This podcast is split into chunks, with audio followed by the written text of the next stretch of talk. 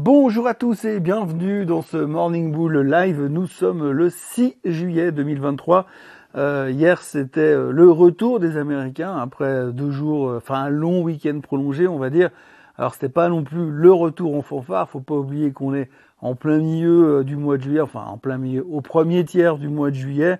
Euh, et que fondamentalement on reste toujours extrêmement concentré sur les chiffres économiques, sur les chiffres macro qui pourraient nous donner euh, quelques idées sur la suite des événements. Mais franchement pour l'instant euh, c'est pas évident de savoir où on va. Et puis bah, hier on a eu les minutes du FOMC meeting, alors on a beaucoup réfléchi là-dessus.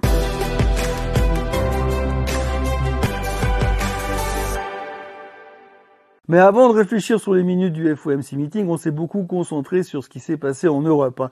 Les derniers chiffres économiques en Europe montrent clairement que on est toujours en récession. Souvenez-vous, le mois dernier, on était en récession technique en Europe. Là, on est en récession tout court, même plus technique. Là, on est en récession pratique. Alors, on est en récession en Europe. Les chiffres le montrent et on voit que ça dure un petit peu.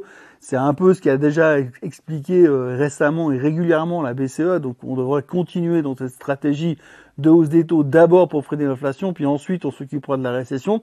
Mais pour l'instant, il faut quand même retenir ce sentiment de récession en Europe qui pose un tout petit peu de problème. On a vu hier que les marchés européens n'étaient pas franchement à l'aise euh, avec ces nouvelles qui inquiètent un tout petit peu.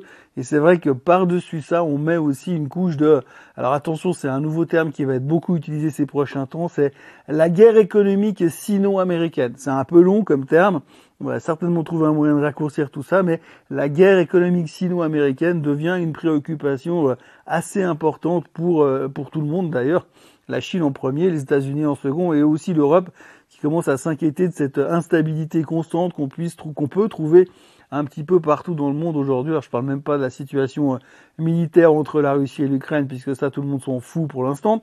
Mais en tous les cas, pour ce qui concerne cette nouvelle guerre économique, on commence un petit peu à se poser des questions et c'était un des sujets hier qui stressait un peu les marchés européens qui finissaient quand même globalement bien dans le rouge. Du côté des États-Unis, euh, bah, on a ouvert et on a attendu les chiffres, enfin pas les chiffres, mais la publication des minutes du FOMC meeting. Alors je crois que tous les mois, depuis que je fais ces vidéos, depuis que je fais ce Morning Bull Live, eh bien je vous reviens avec cette histoire des minutes, où finalement c'est quoi les minutes du FOMC meeting? Eh bien, c'est simplement que pendant le FOMC meeting, il y a quelqu'un qui prend les notes sur tout ce qui se dit, tout ce qui se fait, tout ce qui se passe pendant ces deux jours, et puis que, bah, un mois plus tard, une fois qu'on a réussi à mettre sous format Word en Arial 12 et puis proprement justifié en corrigeant les fautes d'orthographe, on le publie dans le marché et le marché relise qu'on a déjà appris après le speech qui a été fait juste après le FOMC meeting, puis on se dit ah c'est marrant, ils ont dit presque la même chose, mais on réinterprète encore une fois, puis des fois il suffit qu'un point ait été décalé de trois lignes, une phrase ait été rallongée ou raccourcie et tout d'un coup tout va changer et notre interprétation des événements pourrait se retrouver complètement différente. Donc hier soir ils ont publié les minutes du FOMC meeting et ce qu'il faut retenir c'est que sur l'ensemble des membres du FOMC, il y en a quand même quelques-uns qui ont insisté pendant les deux jours pour qu'on monte quand même les taux au mois de juin. Finalement, on a réussi à les convaincre en disant non, mais on va quand même faire une pause. Et puis t'inquiète pas, parce que de toute façon, on montera les taux au mois de juillet euh, si c'est nécessaire. Donc du coup, eh on a réussi à accepter euh, cette euh, cette proposition de faire une pause. Et c'est comme ça que ça s'est relativement bien terminé. Mais clairement, à l'intérieur des minutes, on voit qu'ils attendent le mois de juillet pour quand même monter cette hausse, c'est monter ces taux de nouveau de 0,25%. Ça, c'est clairement attendu. L'autre jour, on avait 76% des gens qui pensaient qu'ils allaient monter les taux en juillet. Là, on est à 90%, donc a priori, ça ne devrait pas euh, changer grand-chose et les taux devraient monter. Le marché l'a déjà complètement intégré, même si hier, on, voyait quand même que la réaction du marché était un peu négative aux États-Unis. Puis surtout ce matin, en Europe, on a une réaction très négative de la part de l'Asie qui s'inquiète de cette nouvelle hausse de taux qui pourrait arriver aux États-Unis, comme si 0,25% ça allait changer la face du monde. Mais enfin bref, pour l'instant, le marché l'interprète tel quel. Ce qu'il faut retenir aussi à l'intérieur des minutes du FOMC meeting, c'est que les spécialistes, les membres de la Fed ont quand même euh, commencé à se dire que vu ce qu'on voit, vu ce qu'on entend, euh, on peut quand même se dire qu'on va avoir une, une récession. Et euh, pour l'instant, en tout cas du côté de la Fed, on, on anticipe cette récession pour l'automne, septembre, octobre. Récession qui devrait durer six mois et qui devrait être plus ou moins légère avec une fin attendue au début du printemps 2024.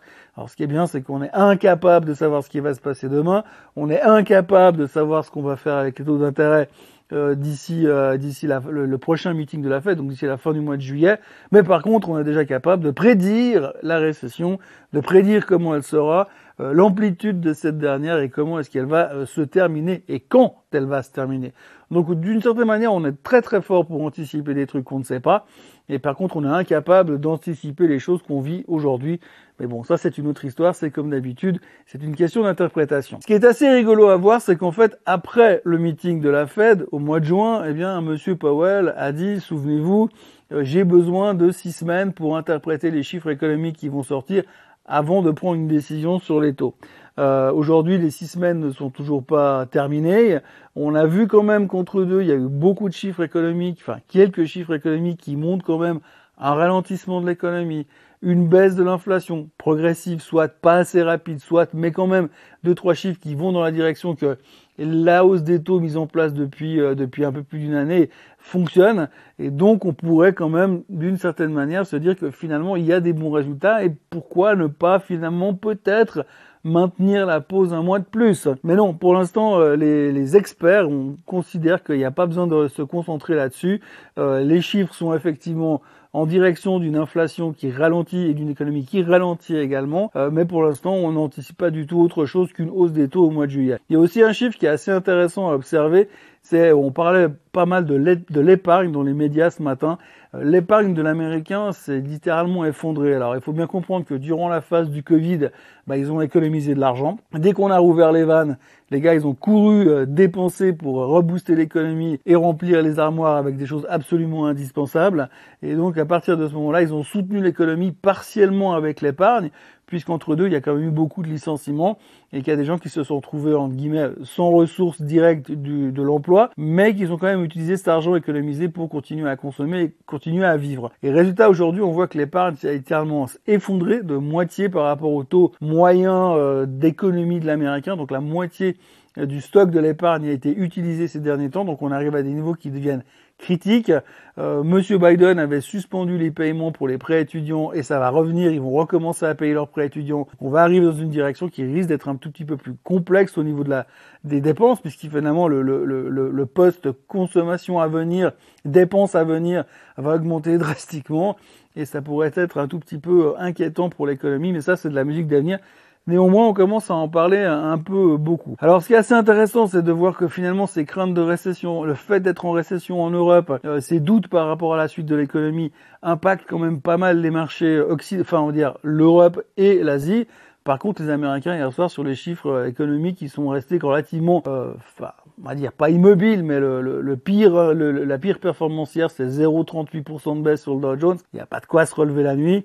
Alors ce matin, les futurs sont nettement en baisse aux États-Unis, moins 0,4% attendu à l'ouverture à New York. On verra, mais faut pas oublier non plus que le marché est très résilient. Qu'à la première baisse, à la première occasion, eh bien les gens reviennent pour acheter sur faiblesse. On a vraiment ce, cette méthodologie qui est en place dans nos têtes pour l'instant, et aujourd'hui on n'a pas besoin d'une grosse faiblesse pour aller euh, racheter le marché. Donc on verra, on est vraiment encore un peu au milieu de nulle part. Aujourd'hui, il y a encore beaucoup de chiffres économiques qui vont sortir. Euh, il y aura en l'occurrence les factory orders en Allemagne, il y aura les euh, les chiffres des ventes de voitures en France. Alors, euh, l'humour facile du matin, c'est-à-dire vu toutes les bagnoles qu'on cramé récemment en France, bah forcément, ils vont en racheter un paquet. Et puis après, cet après-midi, on aura les chiffres ADP de l'emploi qui ont dit toujours c'est l'antichambre des chiffres de demain, puisque demain, on aura les non-farm payroll, mais je vais pas trop en parler parce que sinon, j'ai plus rien à dire vendredi matin. Donc voilà un peu où on en est. On recommence cette semaine de manière un peu tranquille. Euh, on a analysé les minutes du FOMC meeting, on n'est franchement pas plus avancé qu'avant. Et si on regarde vraiment dans les détails, la seule chose qui a été un petit peu une surprise dans ces minutes, c'est le fait que eh bien la Fed s'attend vraiment à une récession et ça on l'avait peut-être pas encore complètement intégré puisque récemment il y a quand même beaucoup de gens qui viennent nous dire qu'on va avoir un soft landing et qu'on va probablement éviter la récession. Donc tout le monde n'est pas d'accord. En tous les cas, pour l'instant, la Fed s'attend à une récession et ça, c'est quelque chose qu'il faudra garder dans nos têtes. Voilà ce que l'on pouvait dire aujourd'hui. Donc pour l'instant, c'est une matinée qui commence dans la couleur très rouge. Demain, on a les chiffres de l'emploi qui seront très importants aux États-Unis. Mais d'ici là, moi, je vous encourage à vous abonner à la chaîne Suisse en français, à liker cette vidéo et à revenir demain pour euh, le Morning Bull Live afin de conclure euh, cette euh, première vraie semaine de juillet. Très bonne journée à tous. Bye bye.